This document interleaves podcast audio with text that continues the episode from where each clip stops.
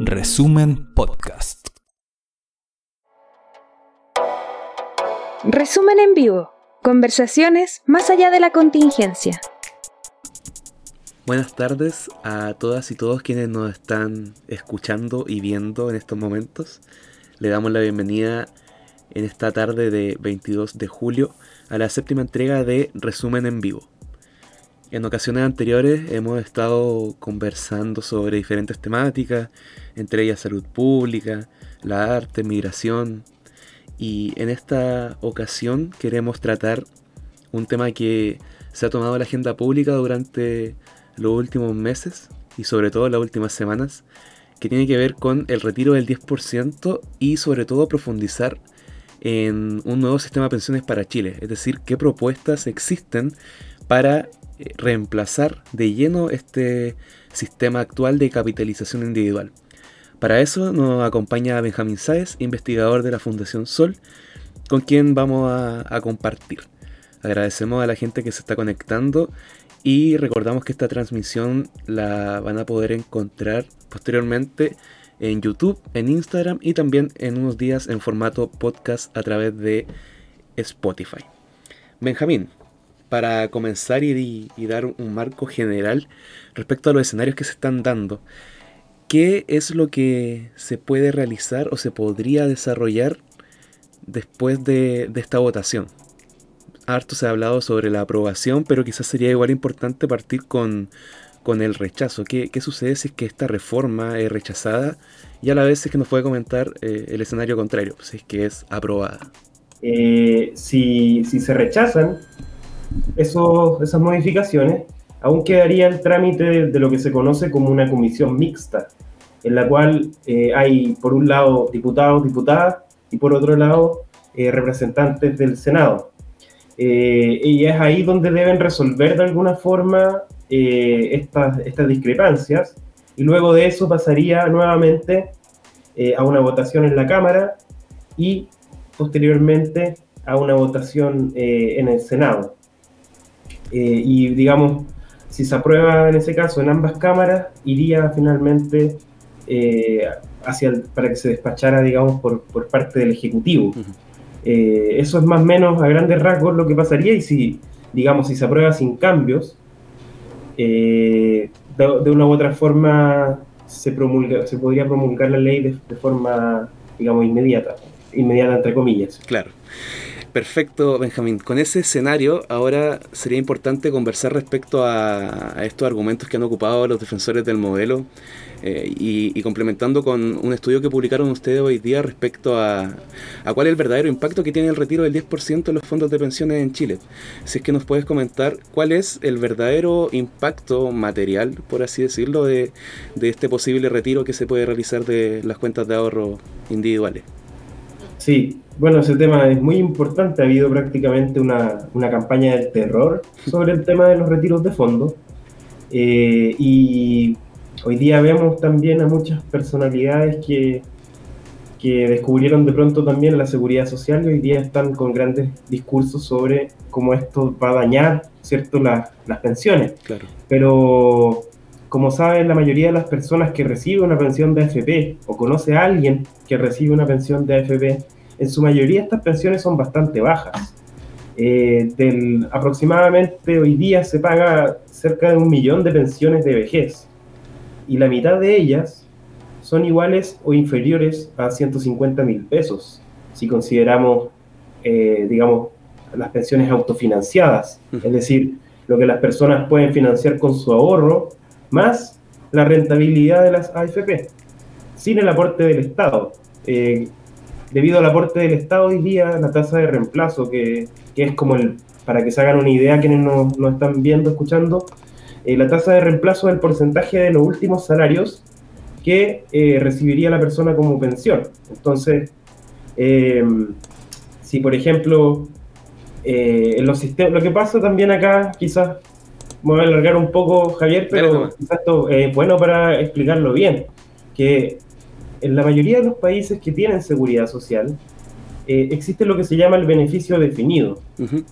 Es decir, por ejemplo, si tú aportaste 30 años a la seguridad social, eh, el sistema te reconoce ese aporte y por lo tanto te garantiza una tasa de reemplazo. Que esta puede ser, por ejemplo, para adelantar un poco quizás la, propuesta de la coordinadora, por ejemplo, si tú aportaste 30 años, eh, vas a obtener prácticamente un 70% de tus últimas remuneraciones. Y eso es un, un derecho adquirido, por decirlo así, dado tu aporte al sistema como trabajador, como trabajadora.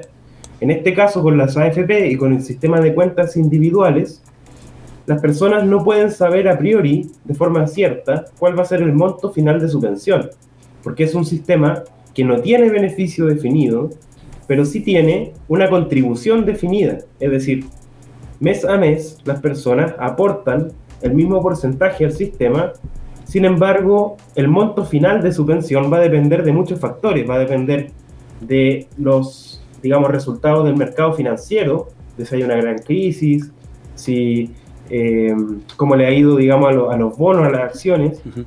También depende de si la persona tiene un, cónyuge, una conviviente, un conviviente, y si tiene hijos o hijas también. Eh, pero también depende incluso de otros factores adicionales. Hay tasas de interés por ejemplo, en el caso de las rentas vitalicias que, que van variando en el tiempo eh, y que se van actualizando y que van haciendo variar también los, los resultados que se obtienen. En ese sentido, estas pensiones que son bajas, ¿cierto?, eh, a nivel general del sistema, además nos entregan una gran inseguridad, una incerteza. Entonces, en ese contexto, esta campaña del terror desconoce que estas pensiones ya están sometidas de forma permanente a una reducción a una economía de casino, que muchas veces es la economía financiera. Ya en marzo vimos caídas muy significativas en los fondos, y en ese contexto, si uno analiza, eh, y fue lo que se hizo en el estudio que tú mencionas, que se publicó y que las personas que nos escuchan lo pueden ver en nuestra página web, eh, de acuerdo a, a, esos escenarios nosotros hicimos distintas simulaciones. Por ejemplo, ¿qué pasaría si una mujer, por ejemplo, de 30 años, eh, retira estos fondos. Y así fuimos, fuimos viendo distintos escenarios, de 40 años, de 50, y así. En el caso de los hombres, lo mismo. Y eh, con, digamos, fuimos trabajando con el ahorro promedio que tienen las personas hoy en su cuenta. Y de acuerdo a esto, por ejemplo, la reducción para los hombres podría ir entre 10.900 pesos y 20.500 aproximadamente y para las mujeres podría ir entre 5.800 y 15.500 pesos, si consideramos los criterios del, un mínimo de 35 UF y un máximo de 150 UF, como plantea este proyecto. Entonces, desde ese punto de vista, si consideramos un impacto que va de los 5.800 a los 20.500 pesos, eh, tenemos claramente un escenario en el cual no es un impacto, ¿cierto?, que digamos tremendamente significativo en este contexto es que las pensiones ya son muy bajas. Eh, entonces eso es un elemento que es muy importante de ponderar, sobre todo y con este dato quizás para cerrar la idea, sobre todo considerando que los hombres y las mujeres que están a punto de jubilar hoy día tienen un saldo acumulado que es muy bajo en sus cuentas. Eh, digamos, el 91% de las mujeres y el 77% de los hombres hoy lo, que están a punto de jubilar, que están a cinco años de la jubilación, aproximadamente hoy día acumulan en su cuenta un monto que es eh, igual o inferior a los 50 millones de pesos.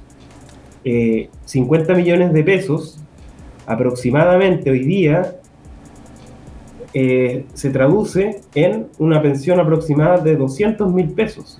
Por lo tanto, el 91% de las mujeres que están a punto de jubilar y el 77% de los hombres que están a punto de jubilar van a poder obtener pensiones que como máximo van a ser de 200 mil pesos.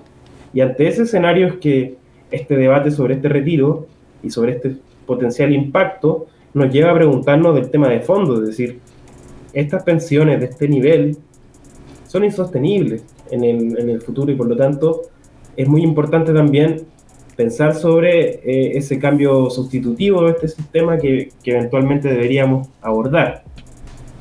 Claro, estamos conversando con Benjamín Sáez, investigador de la Fundación Sol, sobre el 10% y este nuevo sistema de pensiones que vamos a, comenzar a, profundizar más adelante. Hay algunos elementos que tú planteas que es importante resaltarlos, por ejemplo, este concepto de, diferenciar la contribución definida versus eh, un beneficio que no, que no está definido. Es decir, la persona sabe cuánto eh, entrega al, sistema de AFP, pero no sabe cuánto va a recibir. Y eso va a afectar de sobremanera a, la pensión, porque, y relacionándolo con la próxima eh, intervención o pregunta, eh, no se sabe dónde se invierte. Es, un mercado muy volátil, por así decirlo. Entonces, haciendo esa relación, Benjamín, em, ante la pregunta de dónde están invertidos los fondos de pensiones de la y los trabajadores en Chile en, qué, en cuál es la caracterización del mercado en el cual están invertidos y si es que hay alguna empresa, ¿cierto? Algunos grandes grupos económicos, mejor dicho, de forma más directa, eh, que tienen una mayor cantidad de, de fondo, por así decirlo, invertido. Sí, bueno, ese es un tema muy relevante, porque finalmente en este sistema de capitalización individual, en el cual, por, digamos, por una obligación legal, las personas no pueden utilizar su dinero de forma solidaria, su, ahorro, sino que tienen que utilizarlo en este esquema de cuentas individuales. ¿Eso qué hace? Que durante la vida de las personas se vaya acumulando un fondo que, que es tremendo, gigantesco. Hoy día es un fondo que es cerca de 80% del PIB de Chile. ¿A qué se refiere el PIB de Chile? Se refiere a todo lo que el país en el sector privado, público, ha producido económicamente en todo el año. Por lo tanto, si consideramos toda esa tremenda actividad económica que hace el país, eh, el, tamaño de los fondos de pensiones es casi un 80% de toda esa actividad. Entonces es un, es un monto muy grande y que hoy día está invertido en su mayoría, digamos, en, en Chile. Prácticamente hoy día un 45% está invertido fuera, en distintos tipos de acciones, bonos, eh, en estados, de, de, otros, en otros estados, ¿cierto? Eh, y en distintos, digamos, instrumentos financieros. Y, en el caso de Chile, está también invertido en distintos tipos de, instituciones. Por ejemplo, eh, digamos, del total del fondo de pensiones, prácticamente un 20% del total del fondo está invertido en instituciones financieras dentro de Chile. ¿ya? Y eso un poco más que lo que se invierte también en instituciones estatales. Hay, hoy día, por ejemplo, la, la AFP eh, tienen, tienen inversiones importantes en, instituciones como la Tesorería de la República, por ejemplo, que tienen que ver también con el gasto público. Eh, otro, otro destino importante de estos fondos son las empresas que están organizadas como sociedades anónimas. Estas empresas, del total de los fondos a nivel total, es decir, tanto dentro de Chile como en el extranjero, reciben un 12,2% de estos fondos, las empresas SA que están dentro de Chile. Vale. Entonces, en ese contexto, eh, digamos, gran parte de estos fondos ha ido a ser una, una benzina que no ha ido a parar al Mercedes, ¿cierto? Que nos decía José, Piñera, ¿sí? sino que finalmente fue a parar a, la grande empresa, a la, a la gran banca. Eh, y esa es hoy día uno de los temas que, que más preocupan también en relación a que no tenemos un sistema de seguridad social, sino que tenemos un sistema de ahorro forzoso, ¿cierto?, en cuentas individuales. Y por eso, por ejemplo, si vemos cuánto han invertido las AFP, por ejemplo, en un grupo como el grupo Luxich, por ejemplo, tenemos que eh, sus inversiones aproximadamente superan los 8 mil millones de dólares eh, en ese grupo, con lo cual, por ejemplo, es una cifra que es aproximadamente un 3,4% del Producto Interno Bruto. Si pensamos, por ejemplo, en un grupo como el grupo Polman, estamos hablando de más de 2.700 millones, lo cual es un 1,2% del PIB. Entonces, en ese contexto, eh, la verdad es que se nos arma un panorama en el cual estos fondos eh, no pueden, y eso es lo que está hoy día en cuestión, ¿cierto? no pueden, no, los trabajadores, trabajadoras que lo han ahorrado, no pueden disponer de ellos. Sin embargo, eh, debido a que supuestamente estos fondos se van a capitalizar, son las grandes empresas, es la banca, son multinacionales financieras internacionales que hoy día están utilizando estos fondos para capitalizarse y para obtener ganancias. Entonces, ese, es el tema preocupante. ¿Y por qué es preocupante? Porque no existe una demostración de que un sistema basado en cuentas individuales pueda efectivamente garantizar una pensión suficiente. Y por eso, por ejemplo, de los 30 países que siguieron el camino del modelo chileno de privatización total de la seguridad social, 18 de ellos ya se han devuelto a un esquema público, ya han revertido la privatización de sus sistemas. Y esto es algo muy importante también de considerar. En su mayoría lo han hecho en gobiernos de derecha, eh, sobre todo en países de Europa del Este. Eh, ¿Por qué? Porque el cambio de un sistema como de seguridad social a un sistema de cuentas individuales genera una tremenda deuda para el fisco, que es una deuda que en el caso de eh, el cambio que se hizo en Chile al sistema de AFP ha generado al Estado una tremenda carga en términos de, de costo. ¿Y por qué se genera ese costo? Porque el Estado tiene la obligación de pagar pensiones a las personas que están en la seguridad social. Cuando se acaba ese sistema de seguridad social, ya no tiene ingresos, solo tiene gastos. Y todos los ingresos comenzaron a ir a las cuentas individuales. Entonces, eso genera una situación de deuda para el Estado que tiene que reconocer esos, eh, esas obligaciones que ha adquirido por la seguridad social y por lo tanto, eh, en la época del 2010, 2012, todo ese periodo, los países de Europa del Este que estaban, eh, digamos, habían privatizado sus esquemas, incluso con gobiernos de derecha en muchos casos, revirtieron esta privatización porque se dieron cuenta de que era un costo innecesario y que además no permitía garantizar buenas pensiones. Hay un documento reciente de la OIT que revisa estas experiencias de reversión de privatizaciones y en su mayoría los sistemas de cuentas individuales generaban baja en la, en la cobertura del sistema, es decir, incluso bajaban el nivel de cotizantes que tenían los sistemas. Eh, generaban lagunas, aumentaban los costos de administración y una serie de elementos que hoy día los sistemas de seguridad social no son problemas muy, muy grandes. En ese contexto, eh, hoy día esos fondos no se están ocupando para pagar pensiones y sí se están ocupando para capitalizar eh, al mundo financiero, a las grandes empresas, a la gran banca.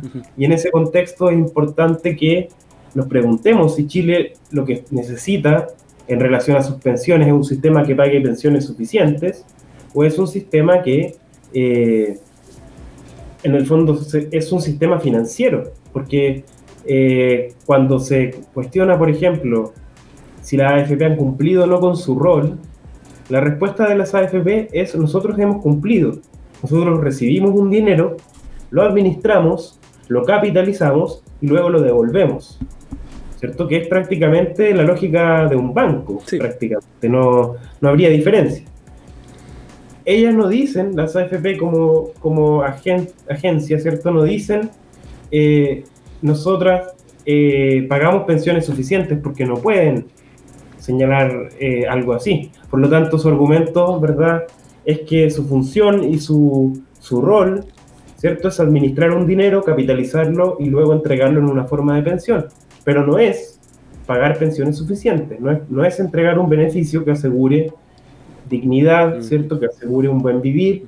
Eh, y por lo tanto, la lógica del sistema de pensiones de Chile, entre comillas, que para nosotros no tiene un sistema de pensiones, no es en realidad el pagar esas pensiones suficientes, sino que es el mantener estas cuentas individuales y capitalizarlas, eh, siendo, y el mismo, los mismos creadores del sistema lo decían, ¿cierto? Un mecanismo muy eficiente de capitalización de los negocios y un mecanismo muy eficiente para contener también las demandas de los trabajadores y las trabajadoras, como lo señalan en las actas secretas de la dictadura, al plantear que con esto el destino del mundo financiero, de la economía financiera nacional, de la economía en su conjunto, está directamente relacionado con esa propiedad, ¿cierto?, que tienen los trabajadores y las trabajadoras, y por lo tanto los trabajadores iban a tener un estímulo a cuidar la actividad comercial financiera eh, y es justamente una cosa que hoy día la vemos en los argumentos que se entregan, ¿cierto? Ustedes van a generar un daño financiero, etcétera, Y es justamente uno de los argumentos que están en el, en el origen del sistema. Este sistema, decía José Piñera a la Junta, nos va a reducir la conflictividad. Eh, es la pieza que falta a eh, lo que hemos hecho en la desmantelación de los sindicatos. Entonces, ese punto también es muy importante y, es importante recordarlo hoy día con estas campañas del terror que se han estado planteando en este sentido. Claro. Mira, Benjamín, has planteado hartos temas interesantes de profundizar. Me gustaría tomar uno en específico. Eh, el tema de, de cuando hablamos de, del resto de los países, por ejemplo, que respecto a su sistema de pensiones, hablemos de sistema de pensiones más que de seguridad social, porque sabemos que el sistema de FP es un fiel reflejo de que no es un sistema de seguridad social, pero eso ya lo vamos a profundizar más adelante. Por ejemplo, Piñera en su último, en una de sus últimas, mejor dicho, intervenciones, planteó de que el gobierno estaba abierto a desarrollar un sistema de AFP de carácter mixto.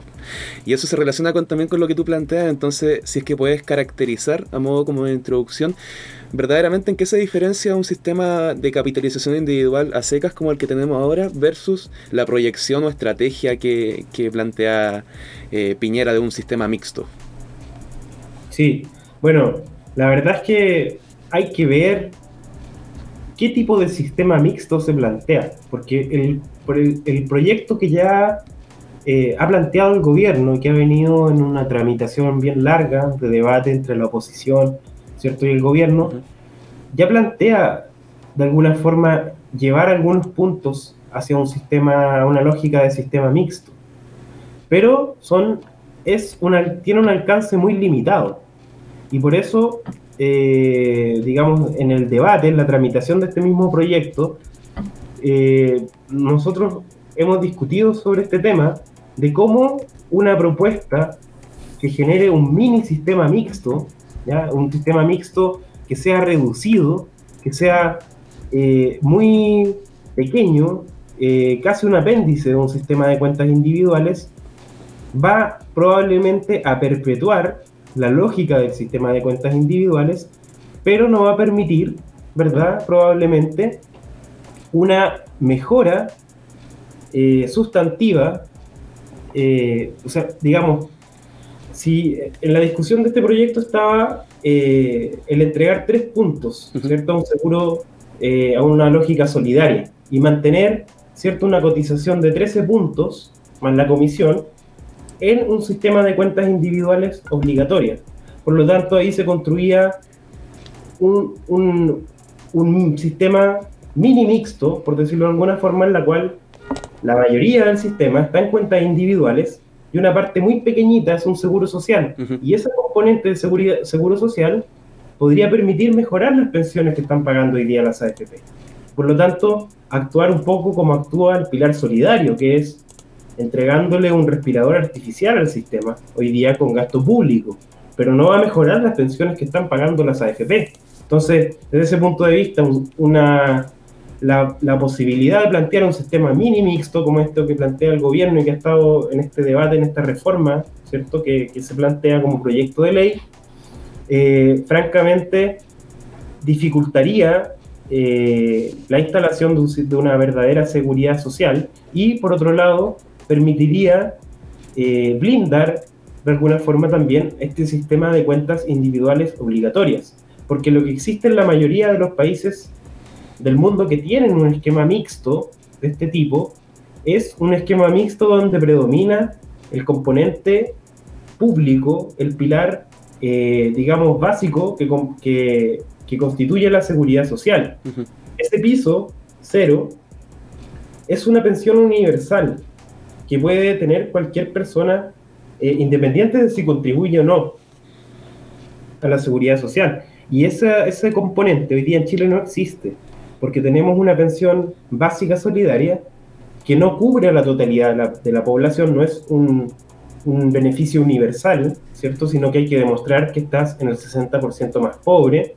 Y además, por ejemplo, en el caso de las mujeres, se produce una discriminación adicional porque para que las mujeres puedan optar al pilar solidario, ¿cierto? Tienen que haber cumplido 65 años, uh -huh. a pesar de que su edad de jubilación, ¿cierto? Eh, es solo 60 años. Claro.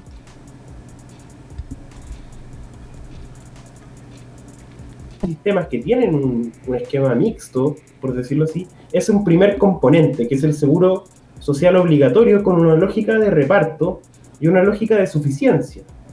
Eh, y luego, digamos, está la posibilidad de que existan regímenes complementarios de ahorro que puede ser voluntario o que puede ser obligatorio, y es ahí justamente en, el componente, en ese componente o en el componente de un ahorro personal voluntario, ¿cierto? En el cual ya podemos hablar de una lógica eh, que podría ser de cuentas individuales. Por lo tanto, la diferencia es que la mayoría de los sistemas mixtos son predominantemente eh, sistemas públicos y tienen componentes de capitalización, pero generalmente son formas de capitalizar sobre todo para personas de más altos ingresos, pero no es la forma en que la mayoría de las personas construye su pensión, sino que es más bien un complemento, sobre todo para las personas que tienen mayores recursos.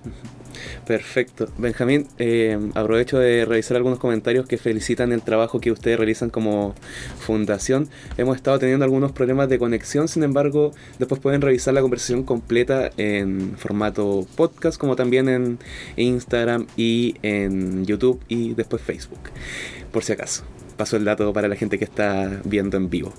Em, yendo ahora a, otra temática, evidentemente vinculada con, lo último que has planteado, más allá de, este debate del 10%, que si bien es importante porque reaviva un debate que ha, estado siempre abierto en la postdictadura sobre el sistema de AFP, por ejemplo en octubre fue la constitución, ahora el sistema de AFP, como que los pilares de la dictadura se van van cayendo como en encrucijadas, por así decirlo. Entonces, em, respecto a, las características que, se pueden encontrar de, este nuevo sistema de pensiones que se podría plantear, ¿qué, elementos son los que los que caracterizan o deberían caracterizar un nuevo sistema de pensiones enfocado también hacia la seguridad social?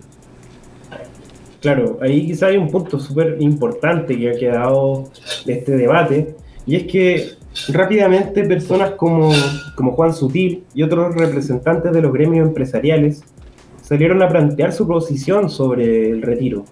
Sin embargo, en el caso de Chile se da la paradoja, ¿cierto?, de que eh, hay convenios muy importantes de la Organización Internacional del Trabajo que Chile no cumple en un sentido, eh, digamos, de construir esta seguridad social.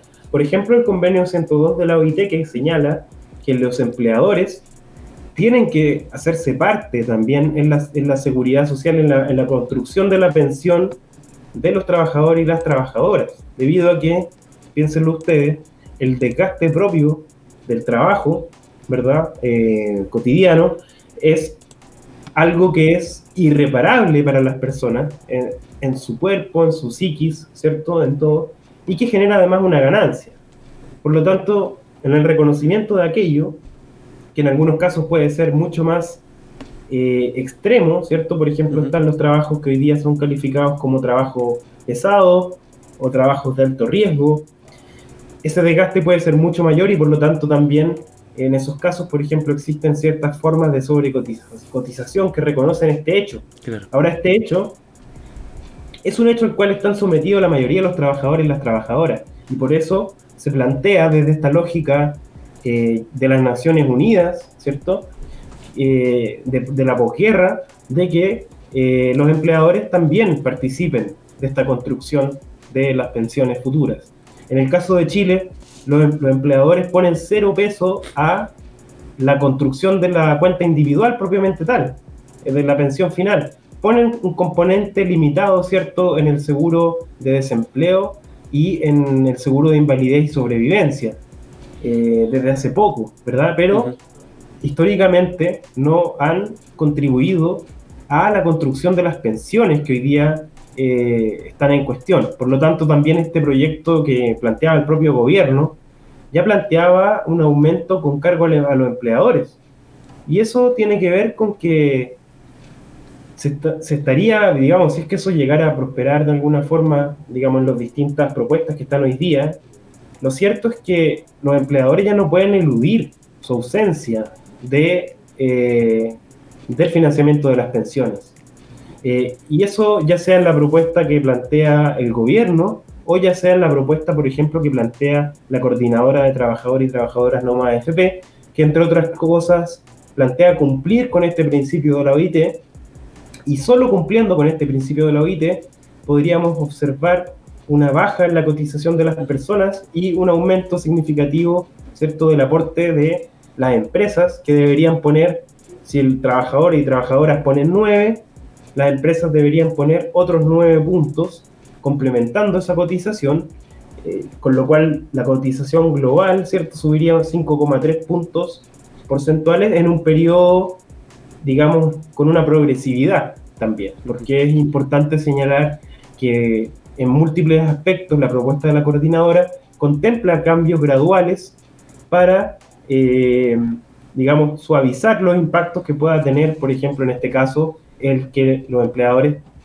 hagan, digamos, se hagan parte, se hagan eh, partícipes de las pensiones de los trabajadores y las trabajadoras, que es algo que es una deuda histórica y que incluso podríamos pensar en cuál es el costo retrospectivo de esto, porque eh, aquí hay una deuda muy importante y eso sin considerar las otras deudas como las contribuciones no pagas y otras, otras deudas previsionales que tienen las empresas hoy día con, con los trabajadores y las trabajadoras. En ese sentido, eh, es sin duda muy, muy, muy relevante observar cómo países como Alemania, por ejemplo, eh, donde si los trabajadores trabajadoras ponen nueve puntos a la cotización, se les está poniendo un equivalente del parte de, las empresas. Entonces ese, por ejemplo, es un elemento que, que, es muy importante. También la participación del Estado, pero no una participación del Estado que vaya, ¿cierto?, de forma eh, digamos, asistencial a un sistema de cuentas individuales, sino un aporte del Estado que pueda ir desde el principio en construir las pensiones. Eh, y ese tipo de aporte, por ejemplo, aquí se plantea hasta el año 2042, en el cual se llegaría a un 6% del Producto Interno Bruto. Ya los países OCDE al día de hoy gastan aproximadamente un 8%. Por lo tanto, también se puede observar ahí que hay eh, aún un margen relevante. Eh, y digamos en ese sentido, eh, son distintos aspectos de, esta propuesta que, pueden permitir ir fortaleciendo eh, las pensiones a futuro. En este caso, como hablábamos, el tema de la cotización y de cómo el empresariado no se, ha hecho, no ha hecho cargo, no se ha hecho parte de esta, esta contribución, pero sin embargo es algo que, que, sí o sí va a tener que cambiar. Y destacar en ese sentido que eh, el propio presidente Piñera señaló que este sistema de FP requiere una cirugía mayor.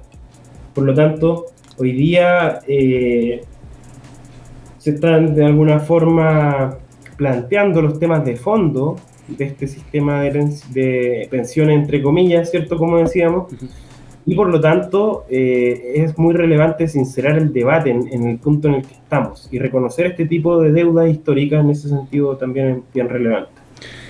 Muy bien, Benjamín. Creo que hay harto elementos importantes ahí que, que es necesario de, ir profundizando durante lo que queda de debate finalmente. Ahora se plantea este retiro del 10%, si bien ha sido importante el énfasis que se le ha colocado, em, es, importante avanzar a lo que se plantea acá, que es este nuevo, un nuevo sistema o un verdadero sistema de pensiones en Chile.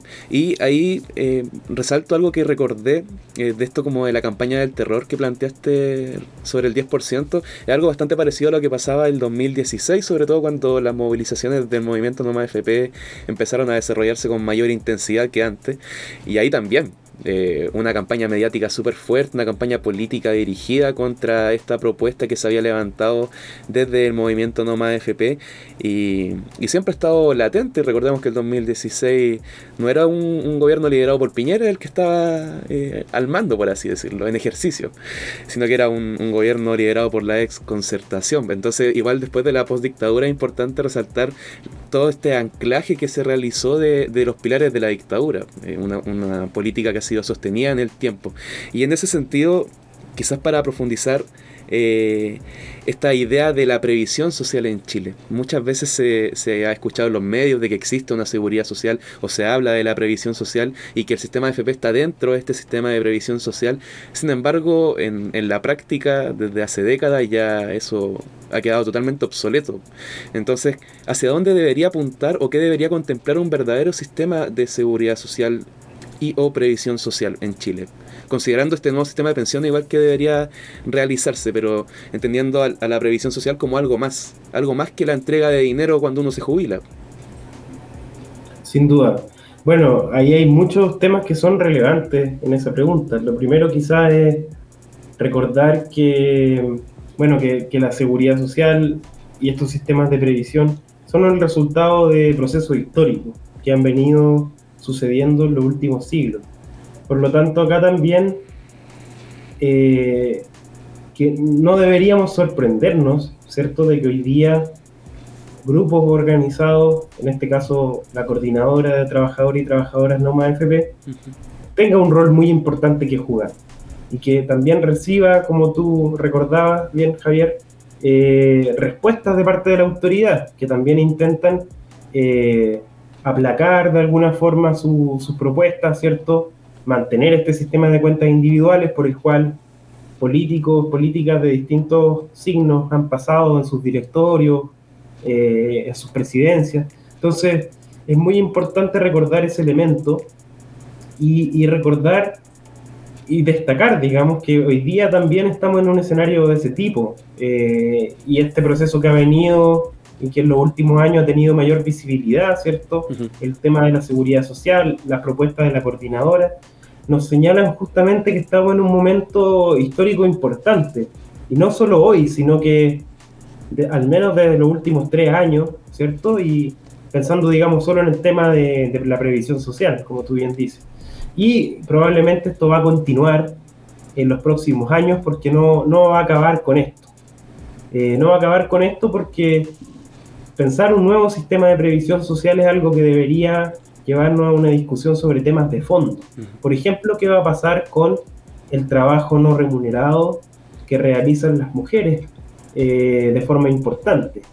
Eh, por ejemplo, ¿cuál es en ese sentido el rol de una pensión básica, eh, universal, por ejemplo?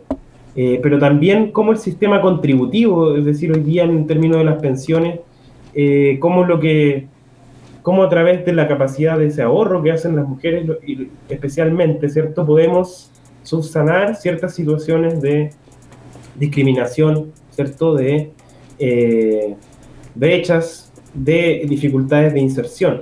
En ese sentido, la propuesta de la coordinadora, por ejemplo, asigna años adicionales a las mujeres para calcular su tasa de reemplazo, ¿verdad? De forma tal que se reconozca eh, esta, esta discriminación, ¿cierto? Que hoy día de la, de la cual son objeto las mujeres.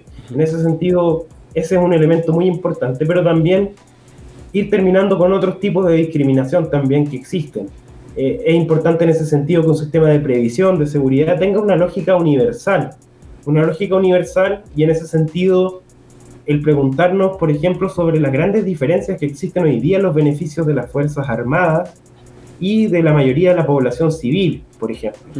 Eso no es, no es deseable que existan diferencias tan marcadas en un sistema de seguridad social, sino que más bien que este tienda a la universalidad. Este era un problema que también tenía el sistema de caja antiguo, que por ejemplo en la caja de seguro obrero tenía condiciones muy dificultosas, sin embargo había otras cajas que tenían condiciones mucho más favorables de retiro por año de servicio temprano, de eh, mejores tasa de reemplazo, etc. Entonces, desde esa perspectiva también es importante esa mirada de una previsión social que tenga una mirada universal, es decir, con un criterio universal y que también vaya viendo en ese sentido todas las múltiples necesidades que existen también a nivel de la población y que se centre de forma importante en los hogares. Ese es un elemento muy importante porque hoy prácticamente todas las políticas públicas del Estado de forma importante se eh, enfocan, si bien consideran a los hogares en algún sentido, en su mayoría se enfocan desde un punto de vista individual al momento de intervenir. Y eso es algo que hoy día con, el, con, digamos, con la ayuda del gobierno ha quedado muy patente. Es decir, con estos sistemas de registro, como el registro social de hogares, pero también con la realidad que ha ido construyendo este orden económico, en el cual hoy día tenemos categorías de trabajadores, de trabajadoras de primera, de segunda, de tercera, ¿cierto? Y de cuarta eh, categoría, y por lo tanto eh, hay que ir con ayudas distintas si la persona boletea, hay que ir con ayudas distintas si la persona trabaja de forma informal en la vía pública, hay que ir con ayudas distintas si la persona eh, es empleado del Estado, ¿no? Por ejemplo, en el marco de este debate hoy día también el propio gobierno está planteando para los funcionarios y funcionarias del Estado reajuste real cero, 0% máximo de reajuste real, es decir, está por decreto también frente a este proyecto, anulando la posibilidad del reajuste de los salarios del sector público. Entonces, en esa mirada es importante también cómo integrar esta mirada que no tome solo casos particulares, sino que reconstruya qué es lo que está pasando en los hogares hoy día, que se ven sometidos a múltiples presiones. Y en ese sentido también, eh, cómo integrar salud con las necesidades de previsión, ¿cierto? Cómo aquí también se, se considera qué es lo que está pasando con el sistema de salud privado. Porque de una u otra forma, ¿cierto? Este sistema de, seguridad social completa debería mirar todas las instancias en que las personas requieran de un apoyo, ya sea por razones de eh, invalidez o sobrevivencia, por ejemplo, o eh, por, cualquier, eh, por, otra razón de salud, alguna condición permanente. Y en ese sentido hay mucho que construir en cómo se puede integrar esta mirada de una seguridad social eh, que no dependa de instituciones que lucran. Y ese es un punto también muy importante de señalar, porque cuando existe lucro en actividades como, como esta, en estos servicios que son fundamentales, pasan cosas como lo que vemos en educación, ¿verdad? Exacto, que en la cual los fondos, por un lado, no se destinan a mejorar el mismo servicio que se entrega, sino que se dedican se destinan a la acumulación. Y finalmente, ese es uno de los problemas tremendos que tenemos en el caso chileno, que tenemos instituciones que pueden lucrar con la seguridad social, con la salud, con eh, las pensiones. Y un sistema más eficiente es un sistema en el cual los excedentes que genera la actividad productiva, ¿cierto?, de estos servicios, se destine a mejorar los servicios y no a enriquecer a un puñado de personas, en este caso, eh, a quienes, por ejemplo, hoy día son las propietarias de estas eh, empresas que son las AFP, que son grandes compañías de seguro multinacionales, que son quienes hoy día están lucrando con la administración de fondos que supuestamente deberían ir, ¿cierto?, en socorro, en ayuda, en apoyo de nuestros abuelos, abuelas que están, digamos, eh, viviendo situaciones muy complejas, digo de forma coloquial abuela abuelas, pero deberíamos hablar en realidad de personas mayores, ¿cierto? Que hoy día están eh, en una situación bien complicada, ¿cierto? De, desde ese punto de vista. Entonces, eh, resumiendo, ¿cierto? Cómo mirar de forma integrada salud, previsión, ¿cierto? Y todas las otras necesidades que puedan existir en este sistema de seguridad social completa, cómo observarlo sin lucro, ¿cierto? De forma tal que el objetivo fundamental sea la suficiencia, sea entregar un buen servicio. Y eso eh, es algo lo que, que, para retomar un poco lo que, tú, lo que tú decías, Javier, que no existe la experiencia de seguridad social históricamente en Chile como para que las personas puedan saber lo que significa efectivamente el poder tener una tranquilidad, que es justamente lo que apunta esta seguridad social, de que eh, ante un evento, un poco voy a, voy a retomar un poco lo que nos decía el mismo presidente, ¿cierto? Ante un evento inesperado, ante una enfermedad, eh, etcétera, no tenga que desandar todo lo que ha progresado, ¿cierto? Con su propio esfuerzo y tenga una protección mínima frente a estos eventos. Es lo que en la campaña presidencial, ¿cierto? El actual gobierno le llamaba clase media protegida. Y en este contexto nos dimos cuenta que no hay protección y que tampoco hay clases medias, aparentemente. Entonces, ese es un elemento muy importante, que la seguridad social debería dar certezas justamente y no inseguridades y riesgos, que es lo que hoy día ha construido este sistema. Por lo tanto, es la paradoja total. Perfecto, Benjamín. Estamos llegando al final ya de esta conversación, de esta grata conversación. Finalmente, em, aquí hablamos igual de derribar estos pilares de la dictadura cívico-militar. Hablamos también de, esta lucha por la desprivatización finalmente de, los derechos. Em, este concepto de seguridad social, pienso personalmente que tiene que estar o sea, debe ser reposicionado eh, en el debate público. Mucho, como que el debate dirigido específicamente al sistema de FP, si bien es, importante, es vital, hay que ampliar la mirada, ocupar eso, esa como estrategia, por así decirlo, para ir generando agenda política y pública en un proceso de revuelta social que no, ha estado cerrado todavía. Hoy, hoy día mismo ya empezaron las manifestaciones desde hace tiempo, desde que empezaron las cajas, la política de las cajas vienen manifestaciones, el verano continuaron las manifestaciones, entonces es un proceso abierto, eh, extenso, pero es importante generar estos espacios de conversación para para darle sustento, por así decirlo, a las propuestas finalmente. Eh, esto se gana con, con propuestas y, y, ese trabajo existe y hay que eh, mostrarlo, por así decirlo, o fortalecerlo. En la misma línea de lo que plantean en la caja de comentarios de muchas felicitaciones a la Fundación Sol, a ustedes por su trabajo constante durante estos años, no solamente eh, estos meses, sino que desde hace años se encuentran trabajando en eso y es muy valorable. ¿Alguna reflexión final para cerrar, Benjamín, que quieras dejar a la gente que nos está escuchando ahora o nos va a escuchar más adelante? Sí, bueno, agradecerle, agradecer el espacio, agradecerte a ti, Javier. Eh, ha sido muy grato y también, bueno, saludar también a Resumen, que también eh, viene trabajando sostenidamente hace tiempo y, creo que es muy importante eso eh, en todo orden. Y quizás solo destacar eso para cerrar de que es importante también no quedarnos hoy día, digamos, este debate está, está muy sobre la mesa, ¿cierto? Está en la, probablemente en las conversaciones de, de, muchos de los hogares, casi todos los hogares deben estar discutiendo sobre este tema, pero como tú bien señalas, es muy importante que también miremos las cosas de mediano plazo, ¿cierto? De, de cómo continuar. Aquí este debate no se va a acabar con este retiro de fondo. Hay que seguir eh, informándose, hay que seguir eh, discutiendo muy importante, conversando, organizándose y en la labor que cada quien realice en su espacio, ¿cierto? De eh, ciudadano, ciudadana, de dirigente, dirigenta, ¿cierto? De comunicador, de comunicadora, de, de las distintas labores, tareas que hemos estado desarrollando, ¿cierto? Y que hoy día eh, se vuelven más vitales que nunca, porque en este contexto de pandemia y sobre todo, como tú dices, con este proceso que no ha parado de, de estar sucediendo y que por la respuesta que hemos visto que, está teniendo no solo el gobierno, sino que también los mismos representantes del empresariado, se ve que es un proceso que eh, continúa de alguna forma y que esas contradicciones van a seguir por un tiempo presentes en, en Chile, porque de alguna forma también recientemente observamos cómo aumenta la violencia política en algunos casos, cómo aumenta distintos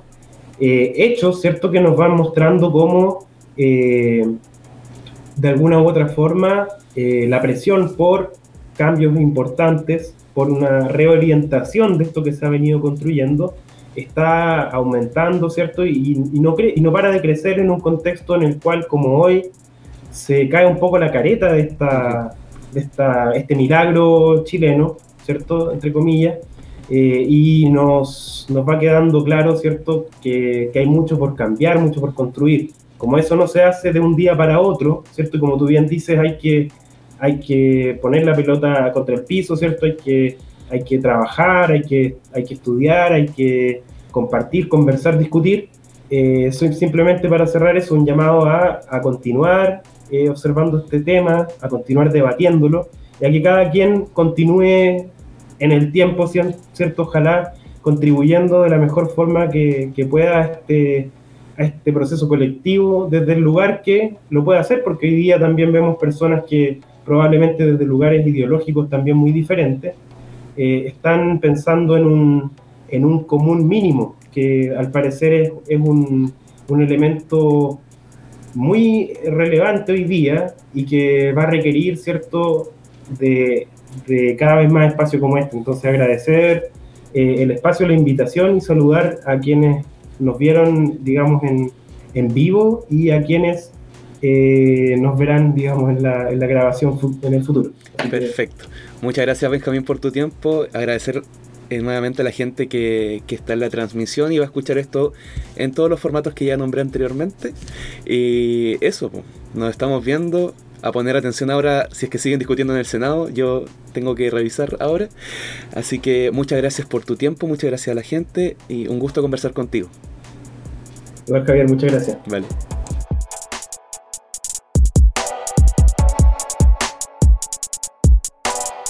Revisa más contenido en nuestro sitio resumen.cl y síguenos en redes sociales.